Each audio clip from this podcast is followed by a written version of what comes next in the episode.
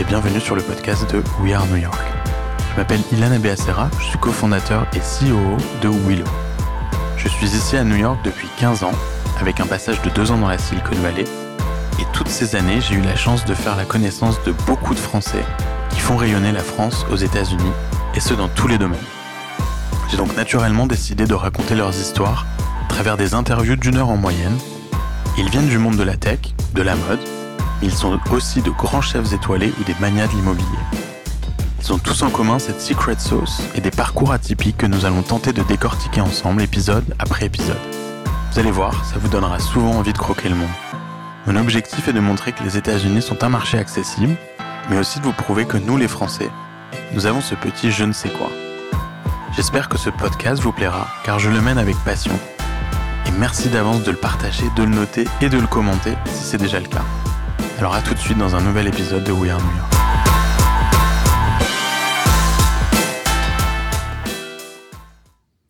Bonjour à tous et bienvenue dans ce nouvel épisode de We Are New York. Eh ben, c'est une première, on est de retour au bureau et en live dans cette interview aujourd'hui et je suis accompagné de Grégoire Henrion de YOLO. Salut Greg. Salut.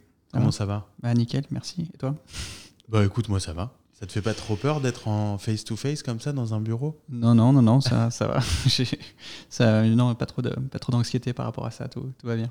Tu as repris euh, les meetings en live euh, récemment? Parce que là, là tu es de passage à New York, donc tu habites à Los Angeles, on va y revenir. Euh... Ouais, ouais, on a, bah, on a une partie de la team qui est à New York et euh, ouais, on travaille ensemble physiquement. Donc, et même à Paris, une grosse la majeure partie de la team est à Paris. Ils sont tous aussi ensemble au bureau. Quoi. Ouais. Euh, à New York, on a commencé à déconfiner maintenant il y a, il y a une dizaine de jours. Euh, à Paris, il y a quoi Trois semaines Trois semaines, un mois maintenant? Ouais, un mois, je crois. Ouais. Et est-ce que ça s'est fait naturellement pour vous, le, le retour au bureau? Euh, Ça a été un sujet de, tu vois, le, de, de, garder le, le, remote, etc. Il y avait quelques, il y avait quelques euh, questions et euh, ça s'est fait en plusieurs fois.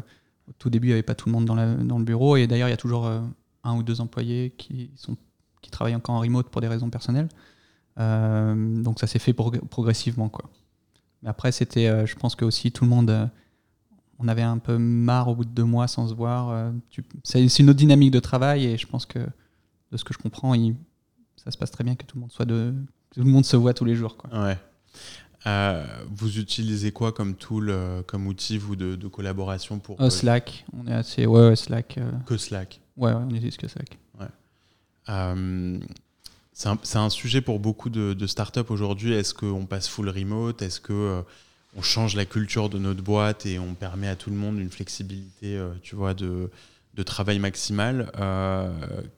Quelle a été votre position vous là-dessus? Nous, on, ben on est encore en fait en train de, définir ça. Euh, Aujourd'hui, la majorité de la team est à Paris. Moi, je suis à, LA et on a une employée à New York. Donc, de facto, on est une boîte remote dans le sens où elle est déjà distribuée, mais avec une forte euh, racine aujourd'hui à, Paris.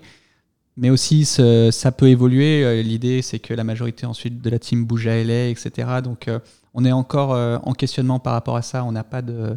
Je pense qu'on est en plus à un moment où on, on est encore assez très, très flexible par rapport à ça. Donc je dirais que c'est dans les prochains mois que ces questionnements vont vraiment se, se résoudre. Ouais, vous allez continuer à observer, quoi. Ouais, ouais, ouais. ouais. mais, mais, mais après, on aime, je pense qu'on aime bien l'idée d'être, d'être, d'avoir des racines quelque part, quoi, d'avoir un, un, bureau, une sorte de HQ quelque part, et que le reste soit plus euh, des antennes. Et euh, mais après, donner la flexibilité aux gens, et on, on, est très flexible si les gens veulent tous les jours. Mais même dès le début, on le faisait avant Corona, si les gens voulaient travailler de chez eux il avait pas de. On, a toujours été très flexible depuis le début par rapport à ça. Ok. Top. Euh, alors Greg, on va, on va, euh, je, vais, te présenter très rapidement. On va parler évidemment de, ton parcours euh, entrepreneurial. Tu as un parcours assez atypique et puis surtout les boîtes que tu montes, les produits que tu développes sont, différents, sont originaux. Full disclosure, j'étais investisseur dans ta première boîte et je le suis dans cette nouvelle boîte aussi, YOLO. Mais tu es vraiment, je pense que tu es, es, probablement euh, le plus jeune invité de We Are New York à ce stade. Euh, tu es né en 1989. Oui. Euh, et c'est vrai qu'il n'y en, en, a pas beaucoup qui sont capables de raconter des histoires euh, comme celle dont on va parler un peu, un peu après. et je pense qu'une des, des choses qui te caractérise et qui fait que tu es un entrepreneur un peu différent et original, c'est euh, en gros, ton éducation, tu as été diplômé des Beaux-Arts à Paris. Ah non, j'ai pas été diplômé. J'ai pas été diplômé. C'est pas possible. T'as pas eu ton diplôme? Ah non, on a fait Mindy, on est parti. Euh, on est, on est, ouais, on était aux Beaux-Arts et. Euh... T'as étudié donc aux Beaux-Arts. On a étudié, ouais. Clem, Clem, Stan et moi, donc euh, on est. En fait, aussi, bon, là il se trouve que c'est moi qui parle, mais mais aussi full crédit à, à Clément qui est mon cofondateur sur sur YOLO et Stan, euh, qui à l'époque était cofondateur aussi sur Mindy et qui aujourd'hui fait Powder. C'est un peu notre histoire collective. Quoi. Je suis un peu la voix, mais on, ils sont pas là pour en parler, mais c'est, voilà, on est tous les trois. Ouais, je, précise que tu, tu, tu, as insisté là-dessus et, et, on leur rend évidemment euh, hommage. Et, euh, et, donc on est rentrés en fait tous les trois aux Beaux Arts. Et je pense que ce qui se passait, c'est que on avait du mal à grandir d'une certaine manière intellectuellement aux Beaux Arts, peut-être à trouver notre place parce que on était euh, créatif, mais peut-être qu'on n'était pas assez créatif pour être artiste et que et qu'on a vu une opportunité dans le fait de créer des apps euh, qui finalement euh, mélangeaient un peu tout ce qu'on aimait bien et qui avait une sorte de nouveauté, design, excitation, culture. et, et, en fait, on a fait une app et parce que Mindy a, on a pu lever avec des investisseurs, bah on, on, a drop out des, beaux-arts qu'on n'a jamais eu notre diplôme. Donc, de, de, quelle année à quelle année tu as étudié aux beaux-arts? 2011-2013 sur un parcours de combien d'années normalement euh, C'est minimum 3 ans pour avoir ton premier diplôme et 5 ans pour avoir le. Ok. Donc, euh, on a fait un an et demi, deux ans sur, sur les trois. Qu'est-ce que tu étudies aux Beaux-Arts pendant ces deux années? Bah, C'est assez libre, tu peux faire euh, ce que tu veux. après, nous, on, très, on, était très dans expérimentation digitale.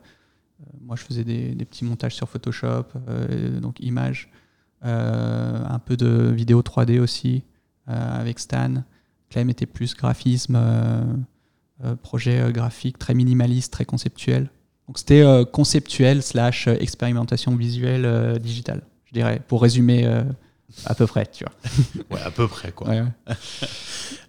mais tu as grandi à Paris? Non, à Lyon. Ok. J'ai passé 20 ans à Lyon. 20 ans à Lyon. Et, qu'est-ce qui, qu'est-ce qui te fait décider de rentrer aux Beaux-Arts alors? D'abord, j'ai fait une, étude, une école de design qui s'appelait Olivier de Serre. Et donc, j'étais après, moi, personnellement, ma passion, c'était première passion, c'était le cinéma. Je suis arrivé au design par le cinéma parce que les, réalisateurs que j'aimais bien, euh, je voyais qu'ils avaient fait une école d'art et pas une école de cinéma. Donc je me suis dit, tiens, j'ai envie plus d'étudier l'art que, que, le ciné.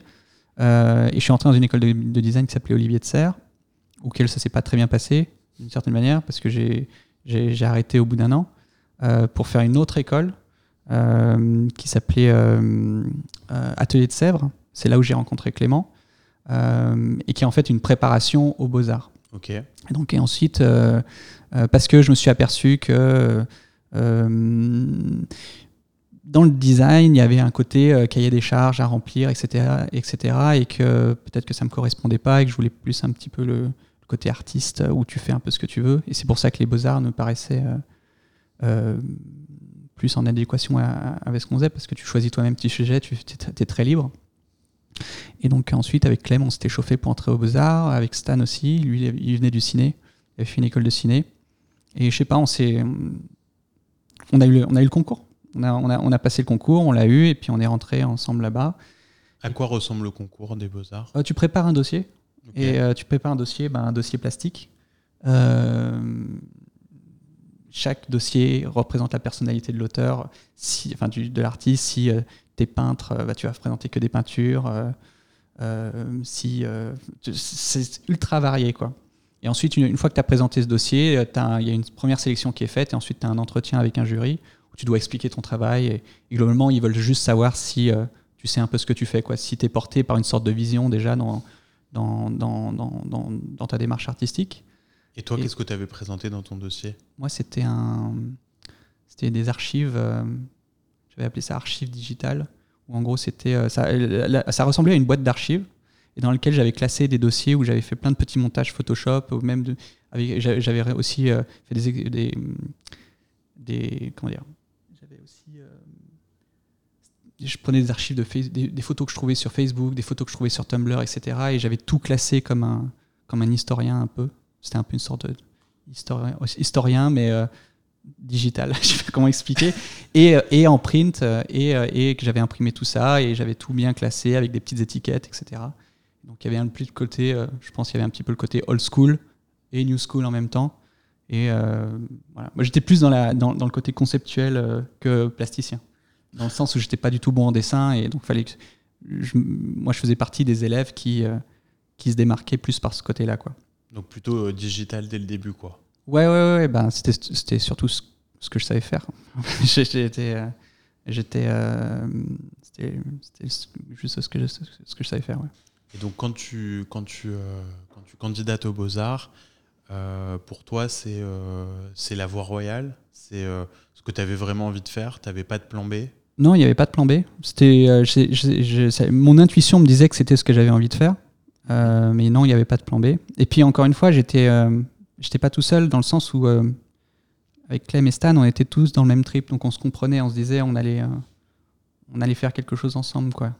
Euh, et, et, et, pour le bien, et, mais aussi on s'est jamais, je pense, d'une certaine manière, on s'est jamais vraiment très bien intégré à l'école complètement non plus, parce que parce qu'on était quand même un peu différent de, des restes, du reste des autres étudiants. Et, et, le peu en fait de personnes qu'on côtoyait là-bas, on les côtoie quand même encore aujourd'hui pense à quelques artistes, mais eux-mêmes étaient aussi des gens très différents du reste. Donc, euh, Vous étiez Il y avait un petit côté outsider déjà au bizarre dans notre, dans notre profil, c'est ce que j'essaie de dire. C'est-à-dire que les autres étaient peut-être plus artistes que vous? Non, artiste, c'est pas le mot, mais plus académique, ouais. Plus académique. Ah, nous, euh, quand, je tu, même quand tu es conceptuel, entre guillemets, tu, tu veux être artiste. Ce que je veux dire, c'est plus, plus une question de démarche qu'autre chose. Après, il y en a qui étaient vraiment très bons ouais, en peinture, sculpture, etc., qui, savaient, qui étaient très forts là-dedans. Euh, et, nous, on était plus du côté conceptuel. Il y a beaucoup d'entrepreneurs qui sont sortis des beaux-arts? Je crois pas, non. C'est pas très bien vu là-bas. Euh, côté business, etc. C'est le business, ouais. Ouais, c'est pas. Euh, c'est pas. Les Beaux-Arts de Paris, en tout cas, je pense que si tu vas à Sergi, nous on a fait moi j'ai fait les Beaux-Arts de Paris. Si tu vas aux Beaux-Arts de Sergi, je pense que c'est un peu différent, ils sont plus ouverts. Et peut-être d'ailleurs qu'aujourd'hui les Beaux-Arts de Paris sont plus ouverts. Mais globalement, je dirais que non, le côté business, à la base, c'était pas forcément bien vu n'était pas du tout forcément encouragé à, faire ça. Quoi.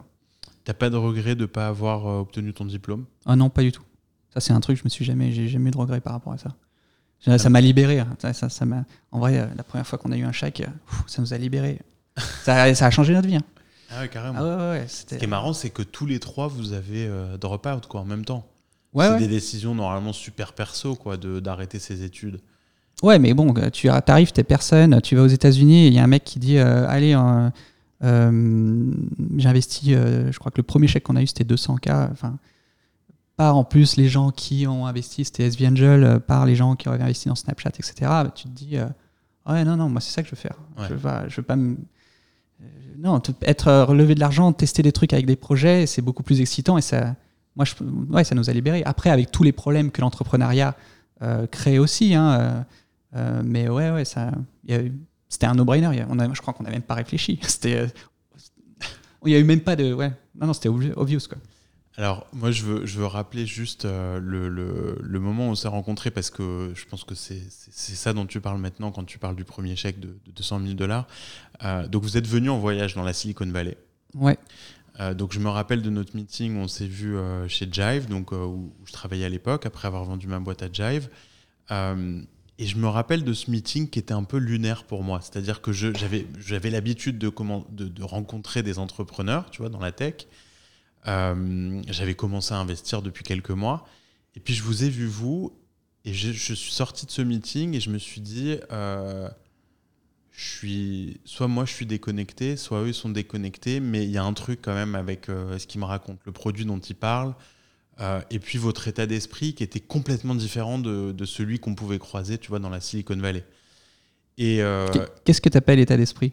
ben, On parlait pas de business, on parlait de, de, concept. Tu vois, pour le coup, c'était euh, des discussions produits très conceptuelles par rapport au. on en parlait tout à l'heure avant de mmh. démarrer, mais euh, des boîtes qui font du SaaS, euh, qui vendent à des business, tu vois, très clair, très clair quoi. Et puis c'est vrai que ça ressemble souvent quand même à, à, des pitchs que tu peux avoir sur des applis consumer, c'est sûr. Mais je trouvais que vous aviez quelque chose de différent, vraiment. C'était dur à expliquer quoi. Et puis et puis on s'est reparlé. Et puis je crois que très vite après, tu me dis bon bah ça y est, en fait, on a fini notre round, il n'y a plus de place et c'est la baston pour, pour rentrer quoi, avec le peu de place que vous aviez. Je crois que j'avais un peu insisté et puis j'avais fini par, par avoir une place dans votre tour. mais j'avais senti quand même déjà, là, ce qu'on commence à comprendre quand on t'entend, ces entrepreneurs différents dans ce, dans ce space et qui marchent très bien avec euh, des applis consumer. Ouais. On a besoin d'originalité, on a besoin de concepts différents. Euh, la première question que j'ai pour toi, c'est euh, comment vous arrivez à San Francisco et dès le début, vous êtes en relation avec les bons investisseurs alors que tu viens des Beaux-Arts à Paris? The Family, avant de faire Mindy, on a, on a bossé, on a travaillé sur un projet qui s'appelait Ever, qui était, qui était typiquement, je pense qu'on a accumulé toutes les erreurs de la première app. Euh, c'est-à-dire euh, tu shippes pas, euh, on, on l'a même jamais shippé, elle a jamais été sur le store. toutes les features sont possibles. Globalement, tu veux recréer Facebook alors que tu es personne. produit ultra compliqué, pas shippé, etc. mais via Ever, on avait quand même, on avait quand même parlé à Seedcamp, et puis ensuite on a parlé à The Family. et donc Ever est rentré dans The Family. Enfin, je ne sais pas si on était rentré à l'époque, mais en tout cas, on parlait déjà à Oussama à l'époque. Euh, donc, même si on avait zéro track record, etc., on avait quand même une vision, on avait fait des pitch decks, on a fait tous les trucs qu'il ne faut pas faire, mais à l'époque, euh, on, se croyait stylé de le faire. Et ça nous a permis, en tout cas, de, de, de, de, parler à Oussama. Et Oussama, il a été euh, pivot, pivot dans. nous a, en fait, il nous a présenté nos tout, tout premiers investisseurs, qui s'appelait Joseph Perla, euh, un jour, il nous a dit Tiens, j'ai un mec de, pour qui il travaille, pour, un ex de Turntable qui maintenant est à Facebook, qui voudrait vous parler. Je, lui ai parlé de, de, votre projet. Euh, il, veut, il est chaud pour vous rencontrer, etc. Et ça, c'était en fait, ça c'était juste après qu'on ait pivoté sur Mindy. Et euh, on a rencontré Joseph. Il a dit oui en. Je crois le meeting a duré 30 minutes. Donc à San Francisco Non, non, c'était à Paris. Ah, c'était à, Paris, ouais. Donc il était là en vacances ou je sais pas quoi. Et il nous a dit oui. Euh, ouais, ça m'intéresse. Euh, je sais plus ce qu'il disait, mais en gros, il, aimait bien cette idée de, food vidéo, de feed vidéo full screen avec la musique, etc. Il dit Moi, je peux mettre beaucoup, je mets 5K, mais je vous introduis à des gens, euh, je vous introduis à des gens de la vallée, et, et ouais, allez lever, allez lever. Et donc, du coup, on a eu notre premier chèque, entre guillemets, qui était que de 5K, mais déjà, ça nous a, ça nous a motivés. Et après, du coup, avec Stan, on s'est chauffé. on a dit Allez, on a, on a qu'à n'a qu'à euh, euh, prendre un billet pour, euh, pour, pour New York et ensuite Silicon Valley. Et puis comme ça, on est arrivé à New York, on a rencontré des investisseurs, on a rencontré... à New York, ça s'est pas bien passé au début. Hein. On a rencontré BetaWorks, etc. On leur pitchait le projet et personne, personne était vraiment. Ouais, tout le monde disait c'est sympa, mais let's see quoi. Parce qu'il y avait quasiment pas de traction, le produit venait, venait juste plus ou moins de sortir.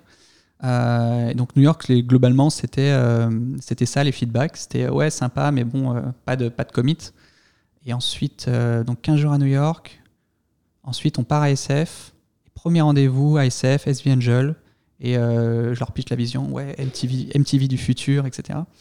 Et ils disent, OK, go. ils, mettent, ils, ont mis, ils ont dit, on y est pour 200 000. Et puis ensuite, derrière, ils ont. Dans le même meeting Ah ouais, ouais, ils ont dit oui en moins de 30 minutes. Donc c'était, euh, ils, ont essayé le produit. C'était Kevin et Kevin Carter et Brian Pocorni. Et euh, ils ont été, ils ont dit go. Et puis ensuite le, le round a été a été fait très rapidement quoi. j'imagine. Parce que voilà. Il faut rappeler qu'en 2013, euh, SV Angel c'était le site investor qu'il fallait avoir dans sa boîte quoi. Ouais, Mais, mais ce qui était marrant, c'est que je me souviens que j'avais pas conscience de ça. Pour moi, c'était une des intros. mais je sais, en fait, j'ai appris après qui était SV Angel. C'est-à-dire que je rencontrais tout le monde et une fois qu'ils ont dit oui, etc. Et j'ai appris euh, qu'ils euh, étaient importants et que on a on a réalisé ça un peu après. Enfin moi j'ai réalisé ça un peu après. Euh, alors c'est quoi Mindy pour ceux qui n'ont pas connu Mindy en 2013 et, et, je pense qu'on va très vite comprendre ce que c'est quand tu vas donner l'app à laquelle on la compare aujourd'hui. Euh, ouais, aujourd'hui, les gens comparent à TikTok dans le sens où euh, le, principe fondamental était le même, c'est-à-dire des vidéos full screen euh, avec de la musique. On se voyait comme une sorte d'évolution de Vine, dans le sens où à l'époque, Vine était très connu pour les, plutôt pour les vidéos d'humour.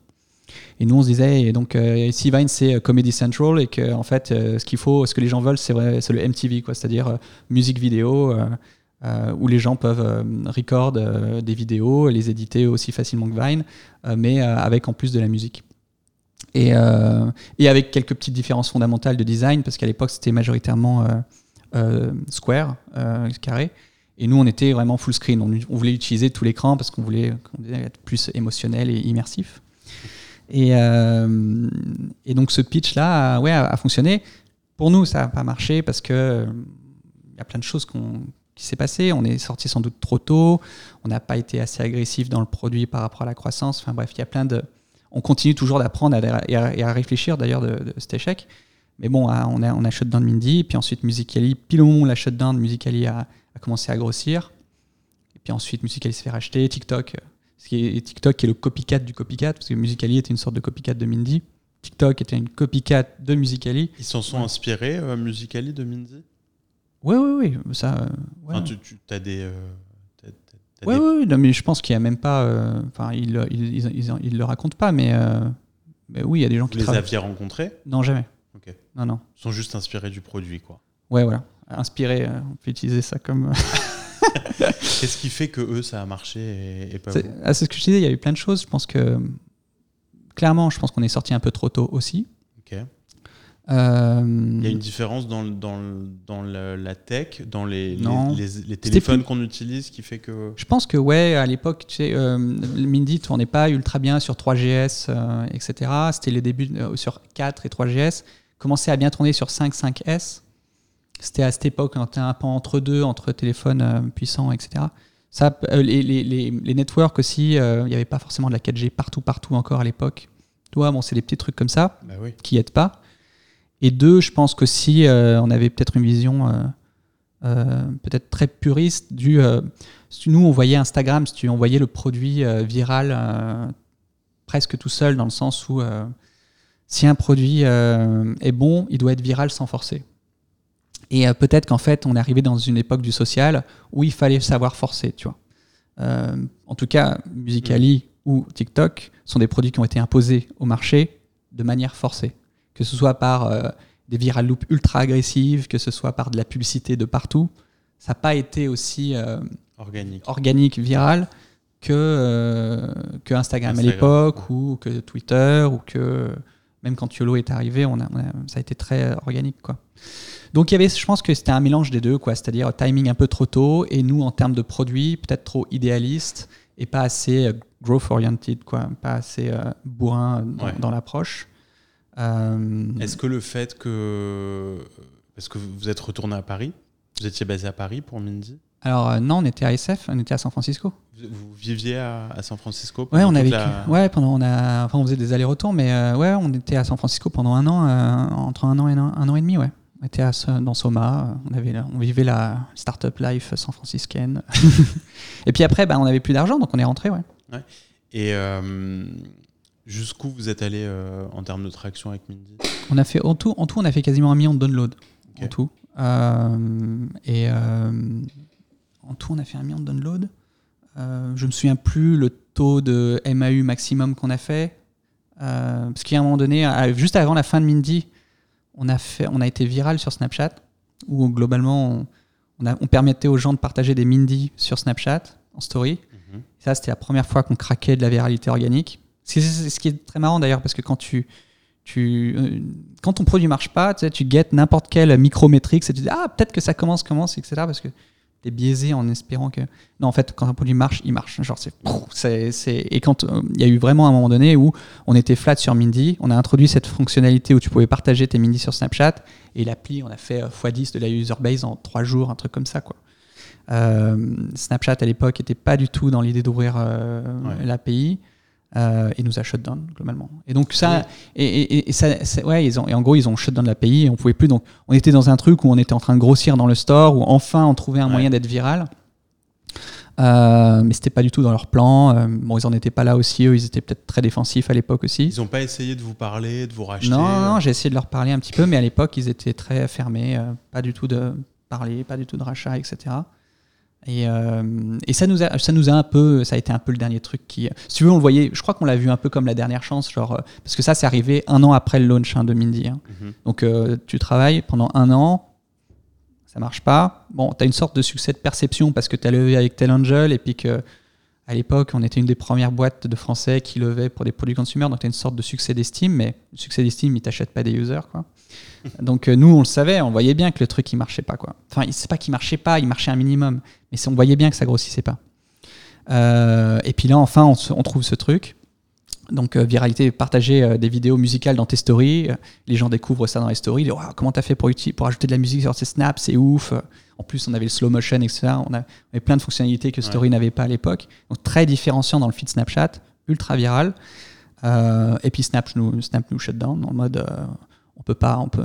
On, je sais plus ce qu'ils avaient dit, mais en gros, c'est pas dans le. On se sert pas de notre plateforme. Ouais, voilà, c'est ça pour euh, grossir. et c'était, je crois que ça a mis un, petit coup aussi sur la tête à tout le monde ça, parce que tu travailles, tu trouves enfin un truc qui était peut-être le seul moyen de le faire organiquement, et puis on te le coupe et donc, du coup, à partir de ce moment-là, je pense que petit à petit, on, a cru de moins en moins à Mindy. On a, on a, on a essayé de moins en moins de, faire d'efforts sur Mindy. On s'est dit, bon, on a qu'à tester d'autres concepts. Donc, après Mindy, on a fait, euh, on a fait une app qui s'appelait Flash Tape, qui était une app de, de story, mais de une seconde. Ensuite, on a fait, pareil, on l'a jamais, on n'a jamais vraiment lancé. Après, on a fait une app qui s'appelait OneCash, qui est une app de tipping sur Twitter. Donc, on était toujours dans, on était toujours dans une narrative euh, consumer, etc. Mais on voulait explorer d'autres choses parce qu'on pensait, en fait, on pensait qu'il n'y avait pas moyen de faire grossir Mindy. On s'était dit, euh, on s'était raconté une histoire comme quoi, même si au fond de nous, on, on croyait encore à l'idée, on avait tellement zéro signe, quoi. Et moi, quand j'allais voir des investisseurs pour faire un bridge, euh, ils n'étaient pas intéressés. Ils me disaient, en gros, le, le message, c'était ça fait un an et demi que tu es sur le store, ça n'a pas marché, tu vois, qu'est-ce que ça marche pas, euh, fais autre chose. Enfin, tu vois, il y avait un la barre elle est haute sur le consumer. Voilà, la barre elle est haute, etc. Et donc on s'est petit, petit à petit comme ça, on a arrêté Mindy. Et puis quand on a shot dans Mindy, genre euh, un mois après, ta Musical.ly qui a commencé, mais c'était déjà un peu trop tard, quoi. C'était déjà un peu trop tard. Euh, mais bon, on a essayé de pivoter, et puis ensuite, ensuite on a shot dans la boîte carrément parce que les, les produits qu'on a fait derrière, c'était toujours sur la, sur la boîte de Mindy. Après, on a fait un truc qui avait rien à voir. On s'est dit, tiens, ouais, là, je crois qu'on s'est dit, la communication, c'est plus pour nous, on veut pas faire ça. donc, on s'est perdu pendant un an et demi sur un produit de réservation euh, qui s'appelait Fluido. Ça, c'est, ça, c'est un truc avec Clem qui, je pense, euh, je l'ai fait avec Clem. Ensuite, Stan, euh, Stan a voulu arrêter un petit peu l'entrepreneuriat pendant quelques temps. Et, avec Clem, on a, nous, on a, on a reparti direct donc, sur, ce projet, sur cette app de réservation de last minute. Donc, vous, vous démarrez une nouvelle boîte? Nouvelle boîte, ouais. Ouais, ok. Et, euh, en France, Fudo. En France, ouais, Fudo à Paris. Et ça, ça, ça nous a appris euh, tout ce qu'on tout ce qu'on voulait pas faire. C'est-à-dire, euh, on a fait un an et demi là-dedans et on s'est dit, oula, ça, s'il y a un truc qu'on veut pas faire, c'est ça. ouais, parce que là, c'est, on n'est plus sur le, le consumer organique, viral. Ouais, après, l'histoire qu'on s'était racontée pour se motiver à l'époque, c'était euh, bon, euh, peut-être qu'on n'est pas bon en communication, mais si on arrive à mélanger notre côté culture avec un côté. Euh, avec de la. La transaction. De la transaction, exactement. Peut-être qu'on peut. On peut les restaurants, c'est quand même très culturel, c'est très lifestyle. Alors, c'est peut-être pas le même business, mais il y a quand même ce petit côté culturel qui, qui nous parlait. Et donc, on s'est lancé là-dedans en se disant, bon, y a, à l'époque, il y avait Reserve et Resi qui grossissaient aux US. on s'est dit, tiens, on va être le Reserve ou Resi de, euh, de, France. En fait, on s'est aperçu vite fait qu'il n'y avait pas forcément de marché euh, sur ce type. Et puis que c'était euh, c'était un enfer au niveau logistique et appeler les restaurants, closer les restaurants 1, etc. du tout on, on, avait un troisième cofondateur, Clément Cousin, qui, qui, qui, qui, faisait cette partie-là, mais enfin, je pense qu'on s'est aperçu que c'était pas ce qu'on voulait faire. Quoi. Et donc ensuite, Clem, pendant qu'on faisait Fudo, Clem continuait de comme ça, de temps en temps, de prototyper des produits. Euh, euh, juste, euh, et je me souviens un jour, il m'avait montré Pop Show. Et il m'a dit tiens, je pense qu'il y a un truc à faire sur une app avec sur les reaction vidéo, etc. Et donc quand on a shutdown Fudo, on n'a jamais, en fait, on n'a jamais, on a toujours shutdown et en fait on a commencé direct après les, nouvelles boîtes quoi. On n'a jamais eu de temps de pause. Et donc quand on a shutdown Fudo, bam, on est parti sur Pop Show et, et voilà. Et, ensuite, Pop Show n'a pas marché pendant un an et demi. C'était quoi Pop Show? C'était une app de reaction vidéo live. En gros, euh, ça te permettait, en gros, ça te filmait en train de, et ça te filmait et broadcastait euh, en train de réagir à des vidéos euh, YouTube. Ok. Donc l'idée, c'était de dire le futur de regarder du contenu, c'est à plusieurs. et le fait de le format de la reaction vidéo, qui est un format assez gros sur YouTube, peut potentiellement être le format qui est le bootstrap de cette idée de regarder à plusieurs, puisque quand tu regardes une vidéo et puis tu vois quelqu'un qui réagit. Il y a, un côté, t'es pas tout seul, quoi. C'est moins passif que, quand tu regardes juste YouTube ou Netflix tout seul chez toi. Donc on se disait, voilà, le format est différenciant, l'histoire, le, contexte make sense, quoi. Euh, et on est parti là-dessus. Et pendant un an, un an et demi, euh, il s'est rien passé. on ah, Quand même, vous avez attendu un an, un an et demi. Ouais, on a commencé, je crois, la boîte, on l'a ouverte en 2017, en, été 2017, et jusqu'à YOLO. YOLO, c'est mai 2019, donc presque deux ans même, ouais. Presque deux ans. Et euh, à chaque fois, on levait des petits sites, mais qu'on n'annonçait pas forcément, c'était vraiment très peu d'argent, quoi juste pour itérer sur ces idées. Et on s'est dit, bon, euh, on va essayer de trouver un truc. Ensuite, Pop Show, on était à la limite de carboniser, et puis ensuite, Yolo est arrivé. Quoi. et euh, c'est marrant parce que le concept de Pop Show aujourd'hui, je trouve qu'il se prête vachement à la période là, euh, Covid, où on a envie de voir des choses avec ses amis. On, a beaucoup parlé de Netflix. ouais, ouais, ouais, bien sûr. Et, et est-ce que tu crois que ça aurait marché aujourd'hui Pop Show? Aujourd'hui, je sais pas. Non, il y avait. Clem, il dit qu'il y avait un truc qui manquait dans le produit. Euh, parce que c'est vrai que contrairement à Mindy, on n'a jamais eu de succès d'estime avec Pop Show. Mindy, on avait très peu de users, on avait une très petite user base, mais on avait quand même une user base, et notamment on avait des, des hardcore users. Quoi. Et euh, Ryan Hoover, c'était un exemple. Euh, et puis on avait un mec, un, mec très créatif sur la plateforme qui s'appelait Jezia, qui, était, qui faisait des stop motion de ouf. Enfin, le mec se déchirait pour faire des photos, des vidéos de malade. Et, c'est vrai qu'on n'a jamais eu ça sur Pop Show. Et euh, donc en gros, sur Mindy, on avait les signes comme quoi il y avait un truc, c'est juste qu'on ne savait pas euh, comment les scaler.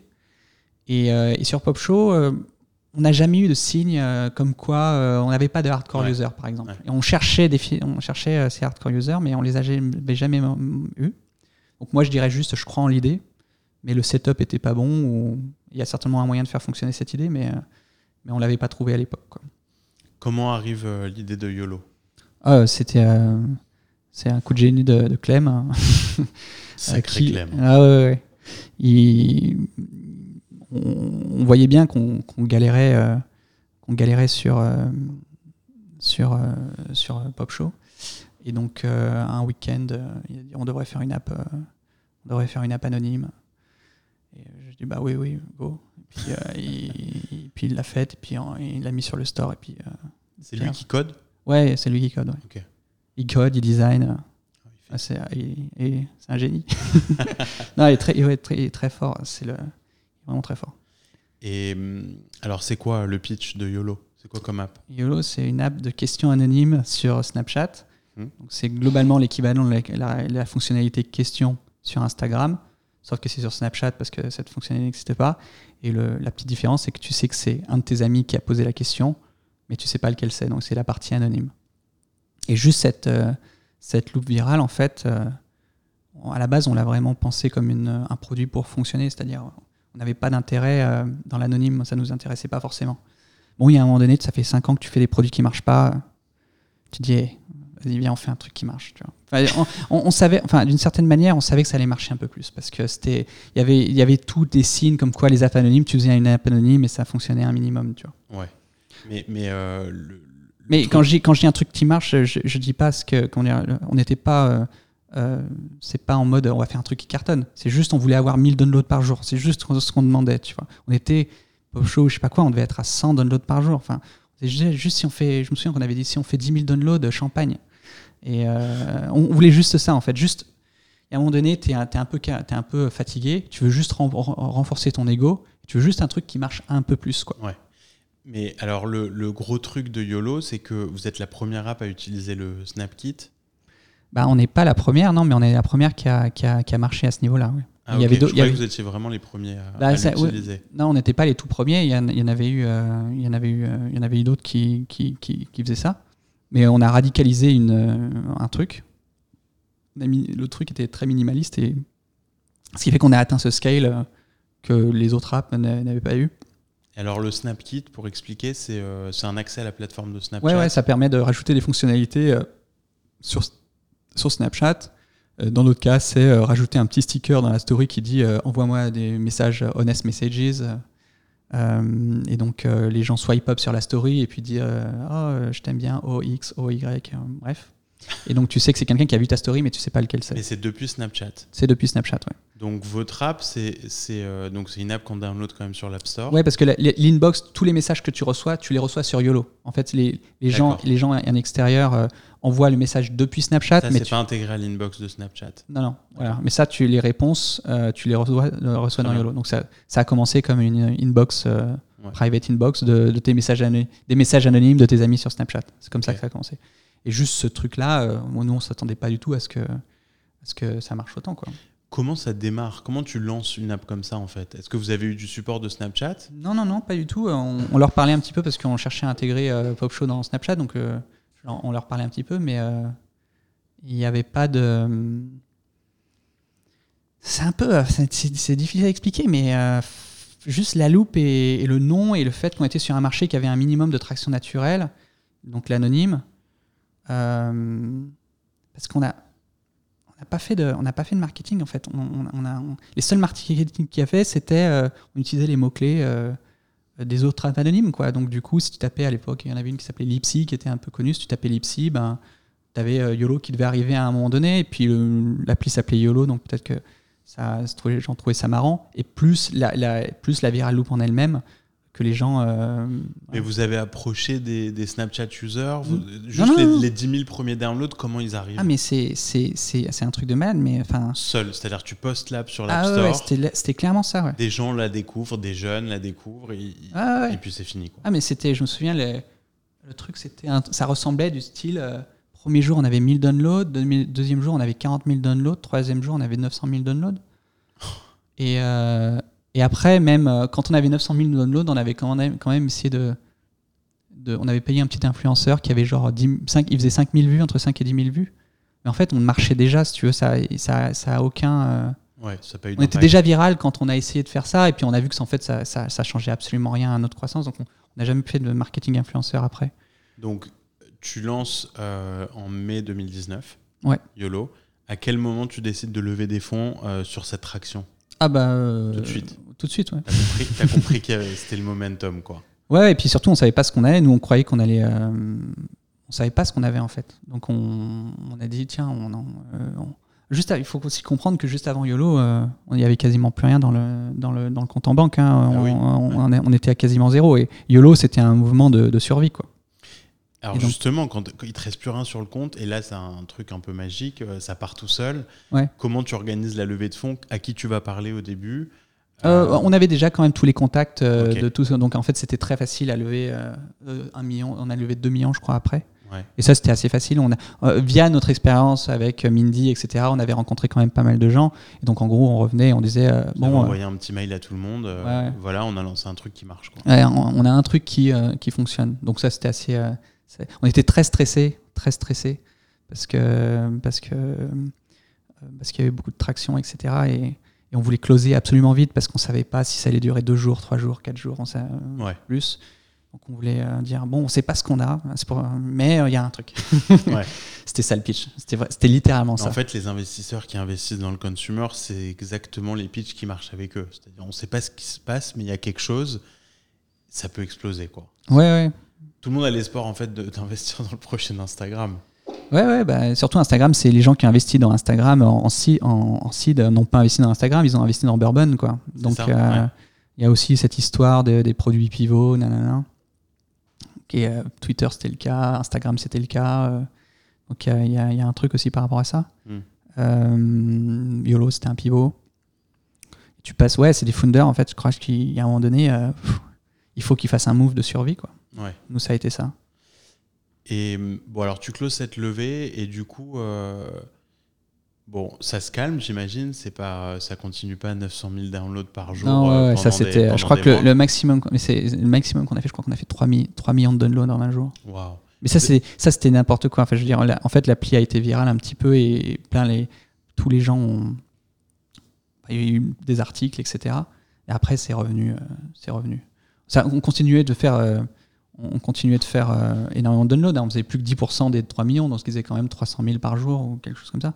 C'était énorme, mais c'était pas le même. euh, ça, c'est quand même descendu, tu vois. Mais après, tu te dis, mais est-ce que je suis pas en train de burner ces 3 millions d'users que j'ai eu parce que je sais pas ce que j'ai, quoi? C'est ça. Donc, euh, tu sais- mais c'était incontrôlable. On savait pas, on pouvait pas. Ouais, vous avez juste profité du moment. ouais, Et j'imagine que tout de suite après, les questions que vous avez dû vous poser, c'est la rétention. ouais, ouais, on s'est dit, faire bah, revenir les users. Et on se la pose toujours. hein, c'est un peu notre sujet. Bien quoi. sûr, on- comment on transforme ça en une app euh, rétentive? Bon, alors il y, a- il y a plus de rétention que ce qu'on pensait? Je t'avoue que quand on est, quand on est, à- quand je suis arrivé. euh, demander de l'argent, il y avait le côté un peu, vous, guys, vous faites une app anonyme sur Snapchat, c'est du Q&A. Ok, euh, y a assez, c'était assez exceptionnel au niveau du download pour que pour qu'il y ait de l'intérêt. Ouais. Mais globalement, on n'arrivait pas avec le meilleur des pitchs. Tu Ouais. vois, c'est- On n'avait pas de vision vu qu'on s- on n'avait jamais réfléchi à ce problème avant, on n'avait jamais réfléchi vraiment à ce space avant.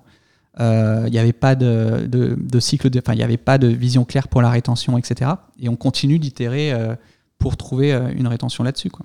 Comment on- tu construis cette vision euh, au fur et à mesure? C'est-à-dire que c'est un experiment qui, tr- qui se transforme en app qui marche et donc à un moment qui se transforme euh, en boîte, quoi, en compagnie.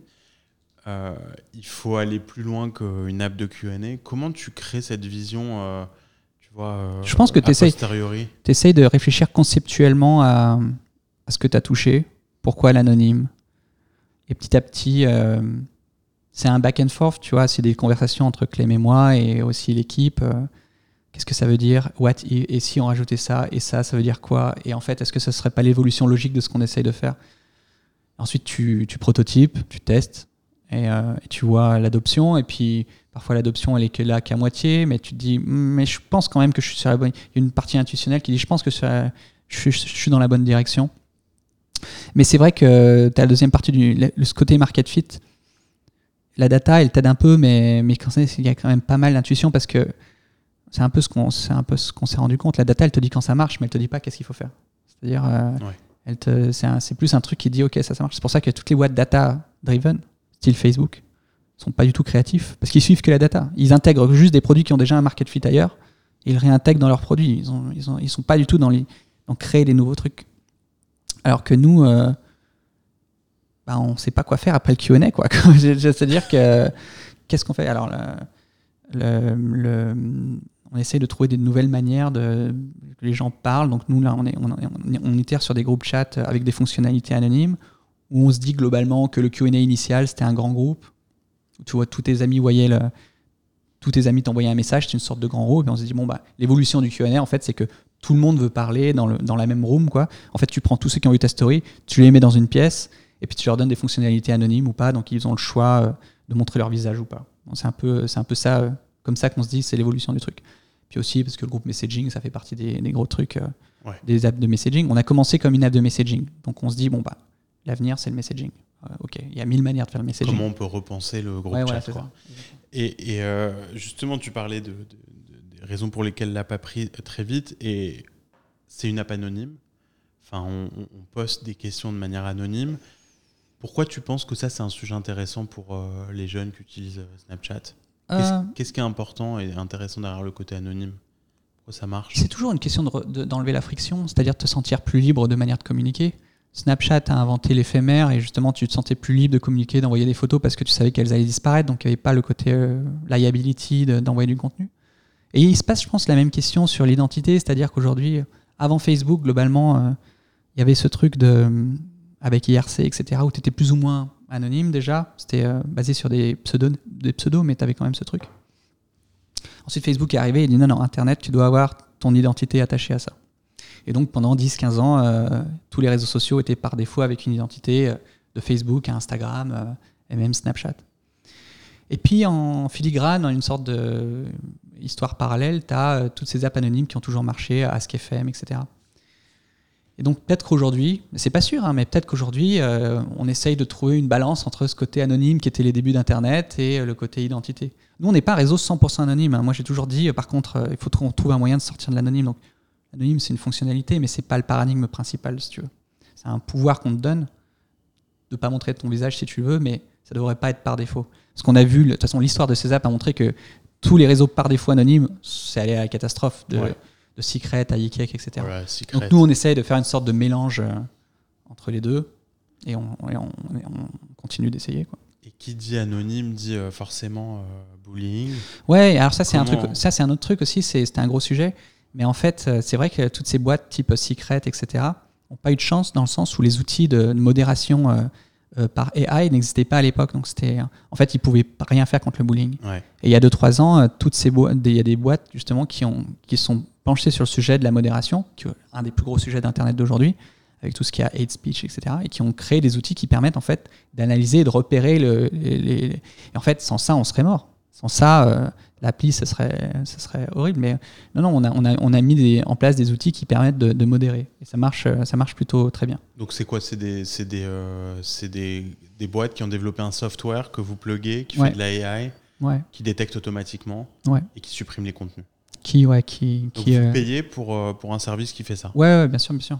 Et on paye pour notre. Enfin, encore une fois, sans ça, jamais on, on aurait tenu si longtemps. Ça s'appelle comment les boîtes qui font ça par exemple? La boîte, elle s'appelle Two Hat, que le produit s'appelle Community Sift. Ok, Et, euh, et c'était un gros sujet pour nous parce que j'imagine, ouais. euh, on veut pas être une boîte, enfin on veut pas être un produit où les gens euh, ait du contenu haineux, etc.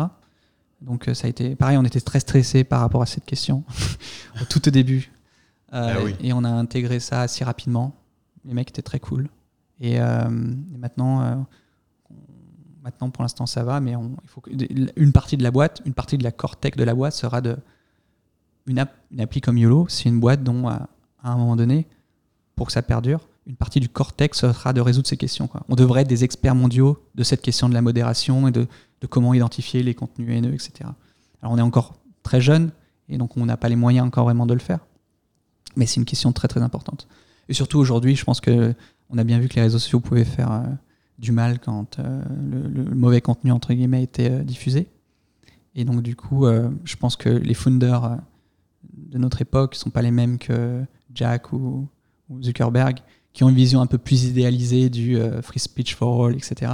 Où on a vu qu'aujourd'hui, non, le free speech, ça crée des trucs pas bien.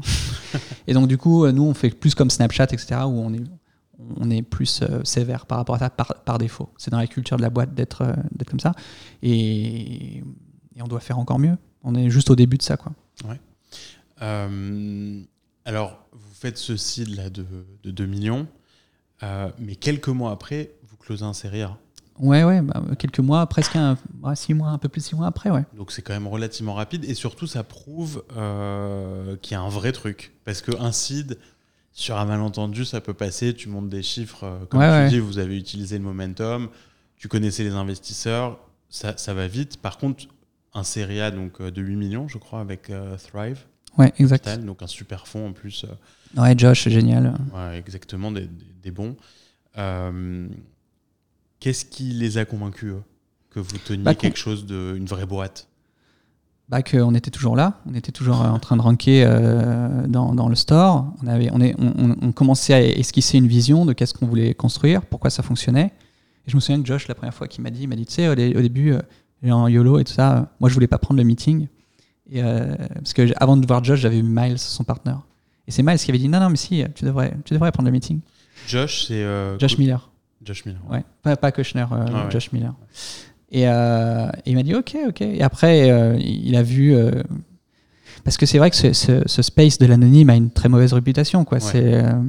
c'est c'est la- Oui, oui, surtout dans la vallée, quand tu Ouais. parles d'anonyme, tu parles de secret et des drames. Voilà, c'est les drames, c'est les, c'est les, Ouais. c'est les founders qui achètent des Ferrari, c'est c'est- Ah oui. tous ces trucs-là. Donc, il y a un petit côté scam derrière ce truc-là. Tu vois, on se méfie des founders qui, par défaut, je pense qu'ils se méfiaient des founders qui étaient dans ce space. Et nous, on est arrivé dedans par accident. Donc, Ouais. donc on a une autre approche, en fait.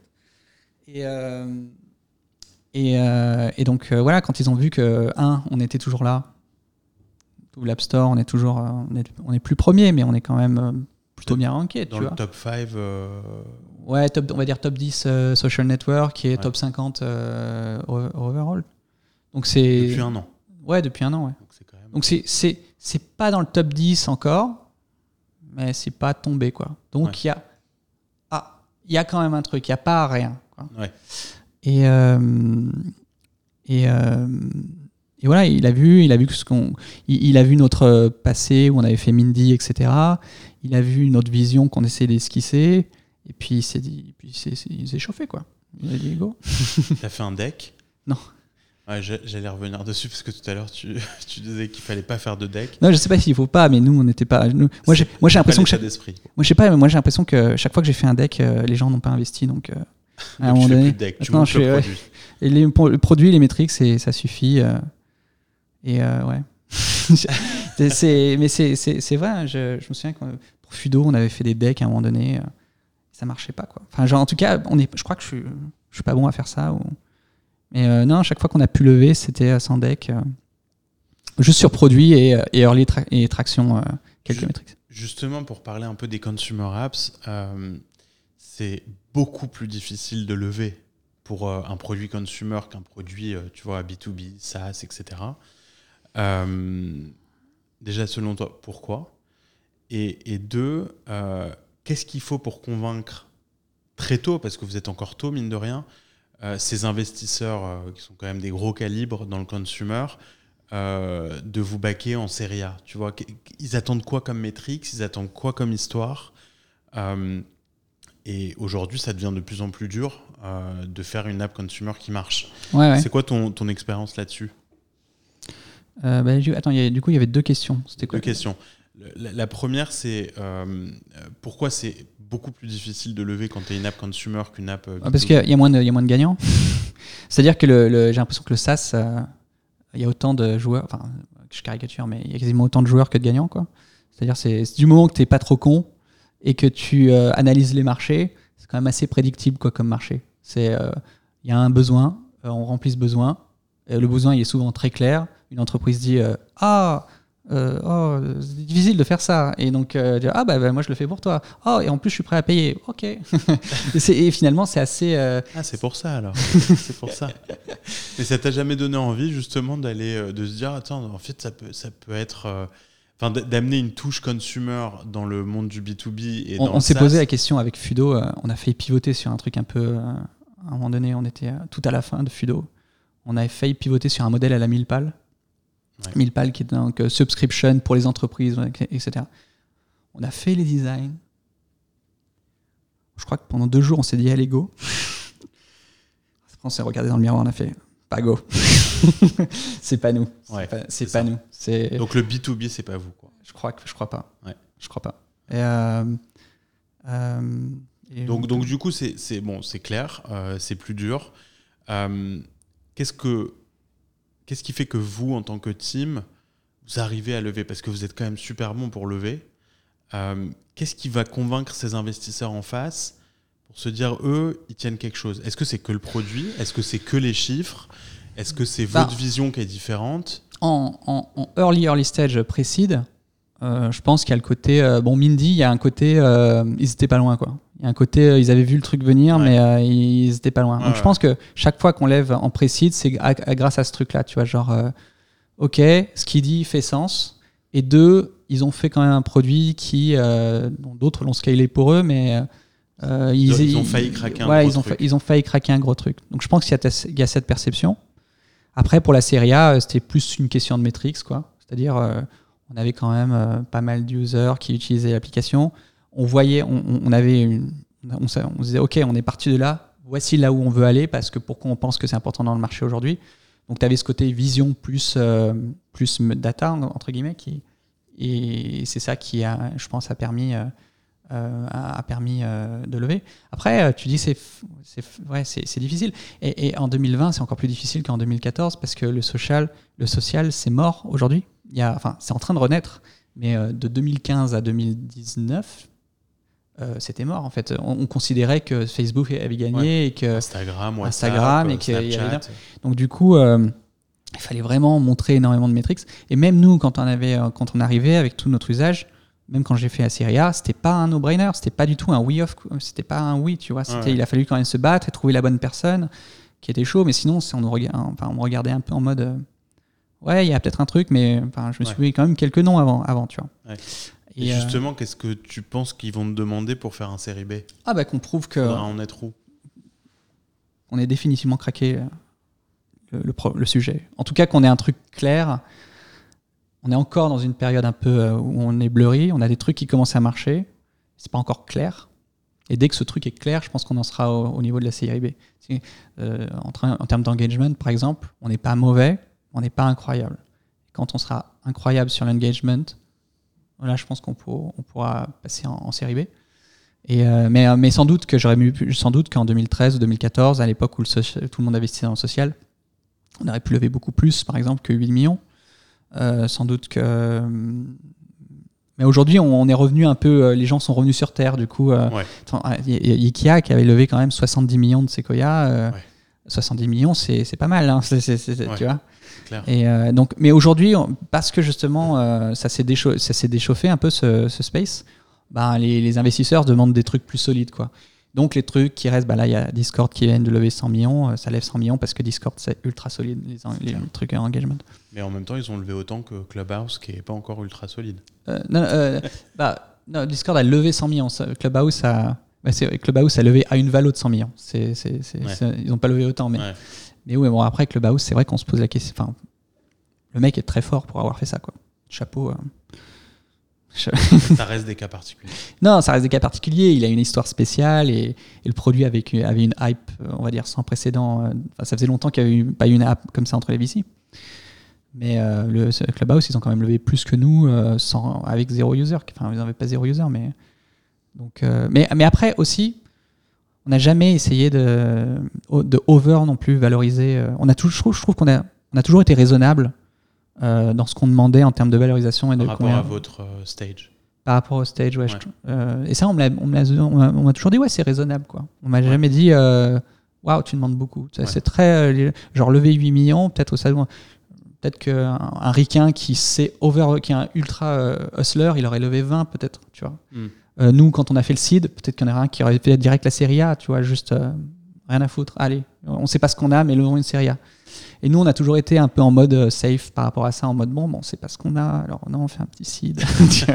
vous êtes honnête Oui, je sais pas, c'est juste qu'on on, voit. Euh, on voit à quel point euh, c'est dur, et puis on voit à quel point tu te tapes une mauvaise réputation quand tu lèves à des trucs, et puis derrière ça, ça, ça. Donc on se dit bon, au moins on pourra pas nous reprocher de, tu vois, que ça marche ou ça marche pas, on pourra pas nous reprocher d'avoir fait surévaluer le truc. Enfin, je, je pense que c'est l'histoire qu'on se raconte un petit peu, quoi. Ouais.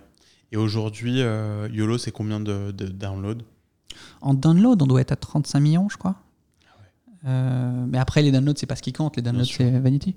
En monthly active, on est autour de 10. Et euh, Ouais, donc ça, quand même, tu rentres déjà dans un cercle relativement petit d'app. ouais, on est, on est entre, on n'est pas en finale, mais on est en demi-finale, quoi. moi, contre je qui T'es contre qui en demi-finale Non, je sais pas, mais ce que je veux dire, c'est que dans le, dans le, dans le game, euh, voilà, on est allé un peu plus loin que d'habitude et, euh, et ouais, on fait partie, comme tu dis, des, des, petits cercles. On est, on est, on est clairement pas encore arrivé, hein. mais, euh, mais on est avancé, on avance, on, y avance, on y va. Donc on est content.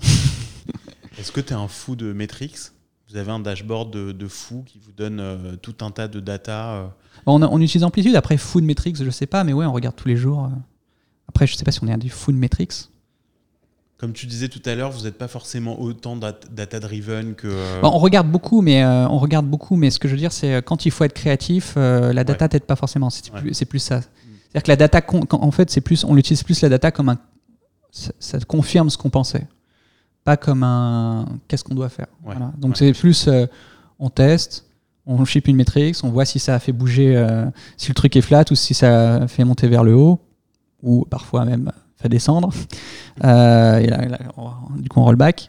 Mais, euh, mais ouais, on l'utilise plus comme ça, quoi. C'est-à-dire. Euh, ouais. Hmm. Il y a une partie instinctive, on, mélange les deux, quoi. Mais parce que, parce que je pense que dans cette partie de market fit, trouver son market fit en produit consumer, il y a une grosse part d'instinct quand même. Il y a une grosse part d'instinct.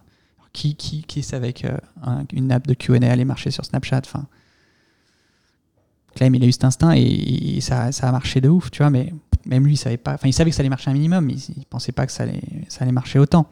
Et il n'y avait aucune data dans le métro. Enfin, je veux dire, il n'y avait, y avait, y avait, pas un moyen de processiser ce truc. C'est pas.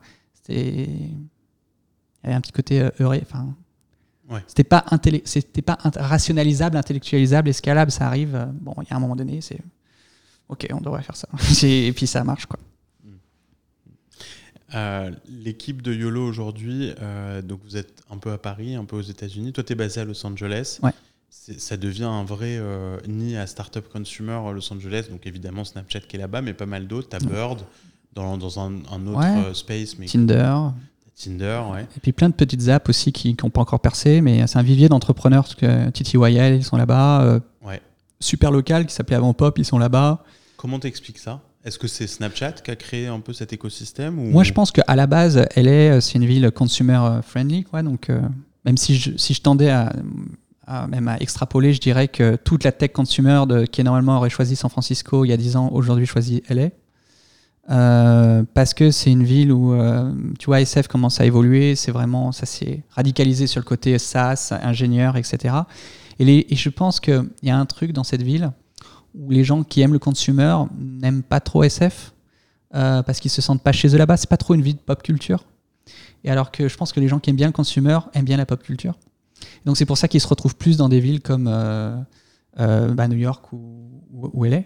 Et après, pourquoi Paris? Parce que Paris, c'est une question. Enfin, Paris est aussi une grosse ville de, de consumer, tu vois. Et, et, je sais pas pourquoi, mais on, a une passion pour ces sujets-là. Et en Europe, on n'est pas beaucoup. Quoi. Il y a un peu la France, peut-être un ou deux trucs en Allemagne aussi, mais il n'y a pas de raison. En, en, en Angleterre, il n'y a rien.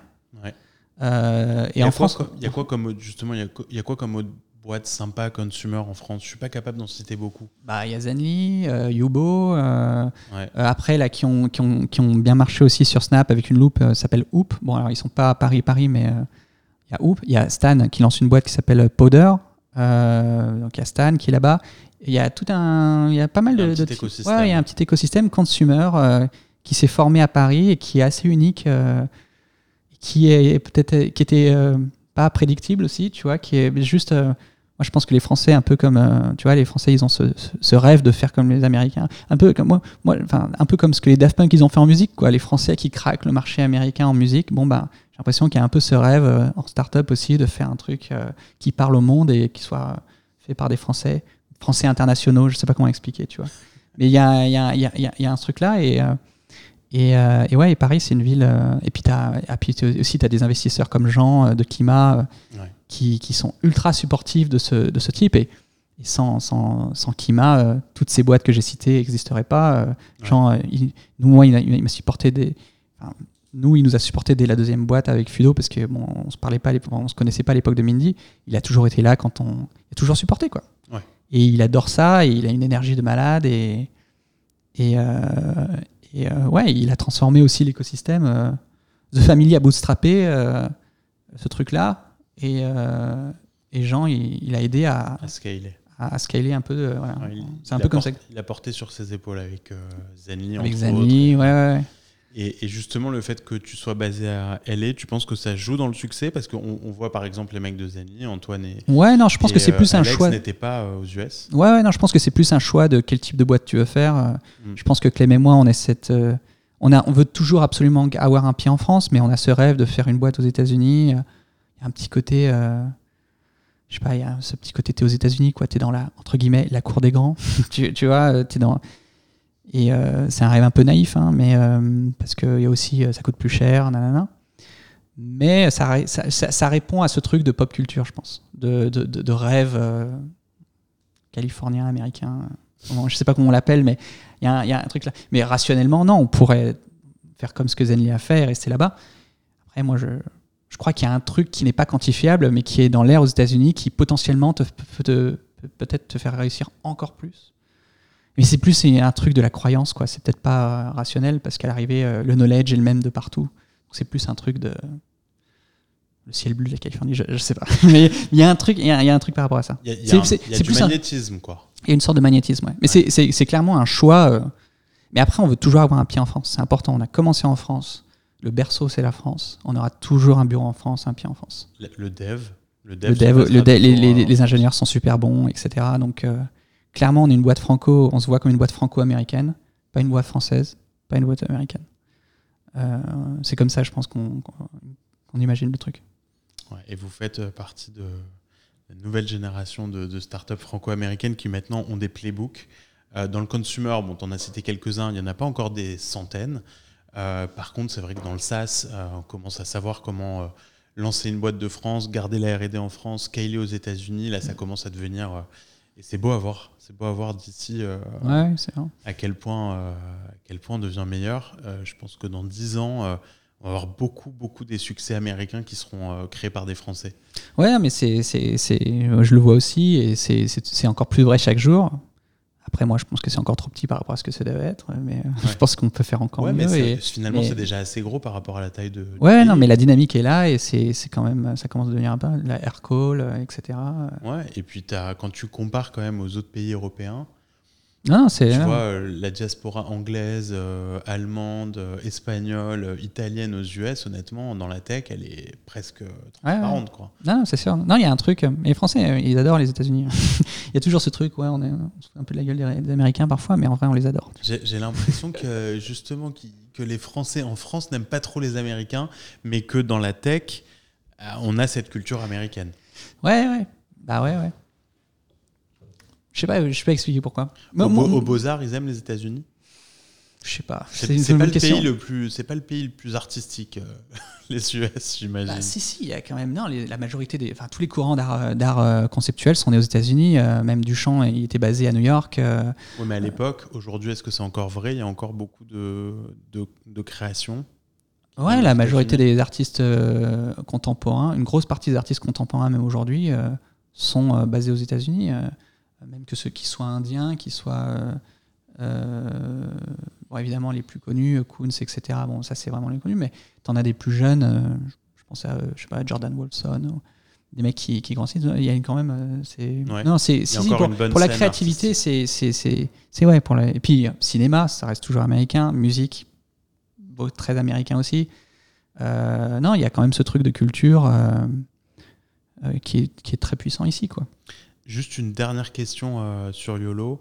Euh, la monétisation, ouais. c'est la question que qu'on doit te poser en même temps à laquelle tu n'as pas forcément envie de répondre, mais juste pour, pour comprendre comme ça, à quel moment ça devient un sujet pour une boîte comme YOLO? Je pense qu'il y a deux moments. Un moment, c'est que tu t'aperçois que tu vois que la croissance, ça ira pas plus loin, et tu le vois. Et donc tu te dis, bon, bah, il a eu le temps de monétiser parce que, parce que voilà, ça ira pas plus loin. Et le deuxième, c'est au contraire que tu as, bien grossi et tu es assez gros pour monétiser. Et je pense que c'est deux monétisations qui n'ont rien à voir. C'est-à-dire, euh, euh, si tu vois que tu as, heurté un plafond et, tu un, plafond et que tu vois que tu n'iras pas plus loin, euh, tu vas monétiser de manière agressive. quoi. Et, et si tu, ça, scale, ça continue de scaler, bah, tu vas essayer de monétiser de manière plus intelligente. mais typiquement, il y a des modèles de monétisation qui ne fonctionnent pas si tu es tout petit. Typiquement, bon, bah, la pub, je ne sais pas si on va en faire un jour, mais la pub, ça, ça n'a pas de sens si tu es trop petit. Euh, Est-ce que tu trouves que le, la monétisation, ça rendrait le produit aussi moins cool? Je sais pas si c'est une question de cool. C'est plus une question de. Tu passes pas, ça, prend du temps d'inventer de la monétisation. Donc, c'est du temps de cerveau pour. Euh, à la place de penser à des nouvelles fonctionnalités, euh, tu penses à comment. C'est du temps de cerveau, quoi. Je sais pas si cool c'est le mot, parce que je pense qu'à la fin, les gens. C'est ce que dit Zuckerberg dans, euh, dans le film de Social Network à, Eduardo Saverin. Il lui dit on veut pas, euh, on veut pas encore monétiser parce que ça rendrait le produit moins cool. Ça dépend. Je sais pas trop quoi penser de ça. Il y a... Les investisseurs, en tout cas, ils vous demandent pas de monétiser. Non, euh, non, non, pas du tout. C'est pas du tout un sujet. Non, ça n'a jamais été un sujet. Genre, vous avez des idées Oui, qu'est-ce que c'est? Ah, ok. sujet, sujet, sujet, terminé.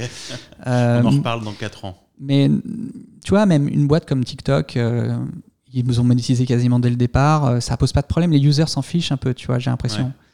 Euh, oui, c'est rentré dans Je dirais plutôt que The Social Network a, radicalisé cette idée. C'est une, idée matricielle de faire un produit cool. Il y a une partie vraie là-dedans. Mais dix ans après, parce que maintenant ça a dix ans, Social Network, donc il faut le voir aussi dans le contexte de l'époque, je suis pas sûr que ce soit aussi vrai qu'avant. Je pense pas que. D'ailleurs, les boîtes monétisent de plus en plus tôt, même de consumer. Donc je ne suis pas sûr que ce soit le cas. Mais, euh, mais c'est sûr euh, qu'on n'a pas envie de monétiser maintenant parce que c'est vrai que ça, même si on le fait bien, ça polluerait d'une façon un petit peu le produit. Et, euh, et puis juste le temps qu'on passe à penser qu'on fait de l'argent, on le passe pas, on le passe pas à essayer de comment on peut, voilà, comment on, on a encore plus un meilleur engagement, comment on a encore plus d'users. Oui, c'est ça les sujets. ouais, on est des on est des business de network business, donc euh, le but c'est de créer un network, c'est ça le numéro un. Et derrière, si tu arrives à créer un network, bah, tu peux le monétiser. Mais le corps du business, c'est le network, c'est les utilisateurs, il y a des, relations, etc. Est-ce que votre challenge aujourd'hui, c'est d'arriver à, créer un network standalone justement sans Snapchat ou tu penses que Snapchat sera, je pense, toujours dans l'ADN du projet. Ouais. après, non, le but c'est de, c'est d'être, d'avoir une, d'avoir une fonctionnalité core qui est un peu plus indépendante. Mais par contre, je pense que oui, on sera toujours euh, copains avec Snapchat et qu'on essaiera, on essaiera, on essaiera, toujours de faire en sorte que ce qui bénéficie à, où, à nous bénéficie à eux aussi. On, on, on essaie vraiment de penser la, la, synergie entre les deux. Parce que déjà, on est dans un, dans un contexte où euh, peut-être que, d'ailleurs, c'est peut-être quasiment du jamais vu, mais on est complètement, 100% de notre croissance est liée à Snapchat. Instagram, c'était entre Facebook et Instagram et, et, Twitter, etc. Donc on est obligé de toute façon de penser à eux quand on pense à nous aussi. Euh, donc on, est, on, essaye d'être assez... Euh, euh, de faire les choses bien. Quoi. Il y a tellement d'histoires des, toutes ces boîtes qui grossissaient euh, sur l'API de Twitter ou Facebook, qui prenaient les users. Ils, ouais, ils se sont fait shutdown parce qu'à un moment donné, c'est pas bon pour le business de Facebook de, de, se faire prendre ses users et de partir. Donc nous, chaque fois qu'on on rajoute une fonctionnalité, on pense à Snap. On se dit, OK, ok, ça bénéficie à nous, mais aussi eux, ça les fait grossir. On essaye d'avoir ce mindset. Euh, ouais. Dans, et clairement, ils ont l'air d'avoir quand même une, une, culture un peu différente là-dessus que les le reste des boîtes de la Silicon Valley. Ouais, ils essayent d'être plus éthiques euh, à plein de niveaux. Snap, c'est une boîte assez éthique, très éthique, pas assez éthique, très éthique au niveau de tout ce qu'ils font au niveau produit. Donc éthique au niveau du produit corps, mais aussi éthique par rapport à la relation aux développeurs. Ils veulent clairement pas euh, être euh, ceux qui font du copycat, ils veulent pas être ceux qui chutent dans les utilisateurs, ils veulent, les, les, les, développeurs, ils veulent pas être là où il y a des sales trucs qui se passent. Enfin, il y a, une vraie éthique dans, cette boîte et qui nous inspire et, euh, et qu'on regarde et qu'on apprend et on se dit, ouais, c'est vrai qu'ils ont une manière moderne de, penser les produits, euh, contrairement où avant c'était euh, growth, growth, growth, growth, Facebook notamment. Aujourd'hui, ils en payent les conséquences. Snap, on leur a toujours reproché de grossir plus lentement. Par contre, ils grossissent de manière plus éthique. Et c'est vrai que la question, ça va être aujourd'hui, Snap, c'est une goutte d'eau par rapport à la valorisation de Facebook. Mais à long terme, qu'est-ce qui va. En fait, est-ce qu'ils sont pas en train de construire un truc tellement plus solide que Facebook va, va tumble, enfin, tu vois, va, s'effondrer et eux, ils vont rester parce qu'ils ont une base euh, pas, où les gens sont pas pissed off, quoi, où il n'y y a, y a pas y aura pas de scandale avec Snap, en tout cas pas de scandale produit, il n'y aura pas de Cambridge Analytica de Snap, il n'y aura, pas de, y aura pas de trucs comme ça, et ce qui fait qu'en fait, à long terme, euh, la boîte. Euh, bon, c'est le pari qu'ils font, c'est le, le, le, le, play, ah c'est le play qu'ils font. Et nous, on, on, comprend complètement ça et on fait partie des, on regarde beaucoup ce qu'ils font, enfin, quelle est, leur approche, ça nous inspire aussi. Quoi. Top. Greg, euh, bah, merci beaucoup. C'était euh, ah. très sympa cette discussion autour du, consumer. On n'en parle pas assez. Il y a très peu de gens qui sont très bons là-dedans et qui sont capables d'en parler. Donc, euh, je pense qu'on a tous beaucoup appris. Donc, merci d'être passé à New York. merci de m'avoir invité. C'était un plaisir et merci à tous d'avoir écouté ce nouvel épisode de We Are New York. Et à très bientôt cet été avec de nouveaux épisodes et nouveaux invités. Salut à tous. Salut Greg. Salut.